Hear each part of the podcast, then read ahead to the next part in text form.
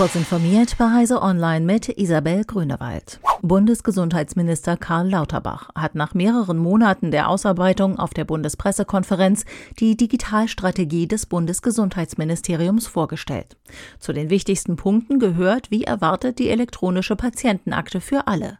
Die Daten aus der EPA sollen in Zukunft automatisch zu Forschungszwecken über das sich gerade noch im Aufbau befindende Forschungsdatenzentrum abgerufen werden können. Wer dies nicht will, muss widersprechen. Die Daten aus den nationalen Gesundheitsdatenräumen sollen in Zukunft dann in einen europäischen Gesundheitsdatenraum fließen.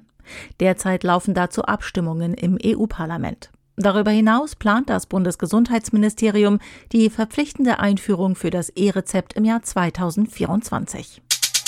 Die Umweltverbände WWF Deutschland, Naturschutzbund und die Deutsche Umwelthilfe unterstützen den Plan des Bundeswirtschaftsministeriums, dass ab 2024 nur noch neue Heizungsanlagen installiert werden dürfen, die zu 65 Prozent mit erneuerbaren Energien betrieben werden.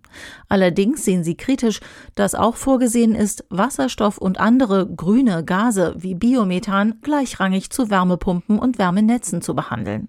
Fossile Heizungsanlagen dürften nicht als erneuerbar deklariert werden, auch wenn sie technisch in der Lage sind, Wasserstoff oder biogene Gase zu nutzen. Wieder ist es die FDP, die droht, die Pläne des Koalitionspartners zu blockieren. Die Liberalen meinen, dass die Gasinfrastruktur doch auch künftig klimaneutral genutzt werden könne, etwa über Hybridheizungen und den Einsatz von Wasserstoff. Dänemark setzt sein Vorhaben um, Kohlendioxid in seinem Teil der Nordsee unter dem Meeresgrund zu speichern. Der dänische Kronprinz Frederik eröffnete nun in Esbjerg offiziell das Projekt Greensand. Es strebt an, jährlich bis zu 8 Millionen Tonnen CO2 dauerhaft einzuspeichern. Das würde 40 Prozent dessen entsprechen, was Dänemark als Einsparziel vorgegeben hat.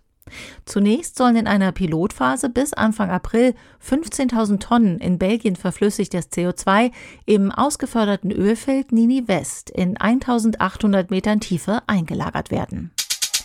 Die Hardware des Steam Deck wird bis auf weiteres nicht überarbeitet. Das erklärte Valve-Designer Lawrence Young in einem Interview mit dem Spielmagazin Rock Paper Shotgun. Ein nennenswerter Leistungsschub für ein echtes Next-Gen Steam Deck wäre demnach erst in mehreren Jahren möglich. Ob ein solches Gerät überhaupt kommt, ist noch offen. Der Verkaufserfolg des mobilen Spiele-PCs macht ein Nachfolger aber wahrscheinlich. Diese und weitere aktuelle Nachrichten finden Sie ausführlich auf heise.de.